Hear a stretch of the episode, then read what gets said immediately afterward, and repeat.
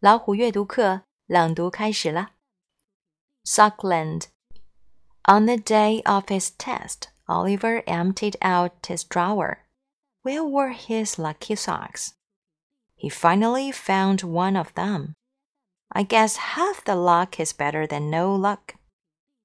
On School Spirit Day, his class had a dinosaur theme.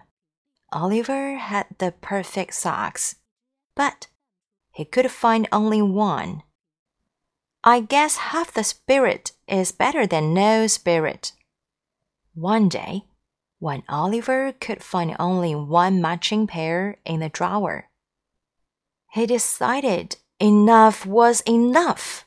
Really? The only match? After school, Oliver helped with the laundry. He waited as the green socks went through the washer, then the dryer. I'm not going anywhere. When the clothes were dry, Oliver dumped them on the floor.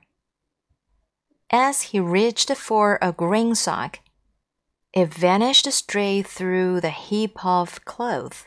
Oliver dived in after it. He landed on a huge pile of socks. Around him was hills of unmatched socks. In the distance was a castle.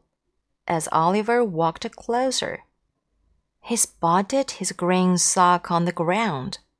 Aha! So this is where it went. Oliver entered the castle. Welcome to Sockland.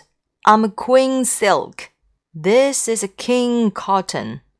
What brings you here? Um, I'm looking for my missing socks. What do your socks look like? One has dinosaurs on it. Another is orange with blue stripes. It's my lucky sock. It is lucky. After we got it, we found these striped leggings. I'd like to keep that lucky sock. Oliver had an idea. Let's make a deal. You give me my other socks, and I'll give you this extremely rare sock.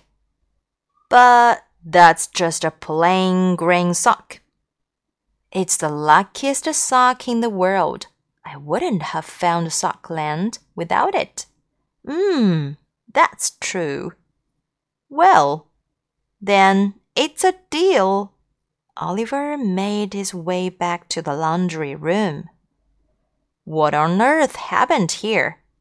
Found my socks,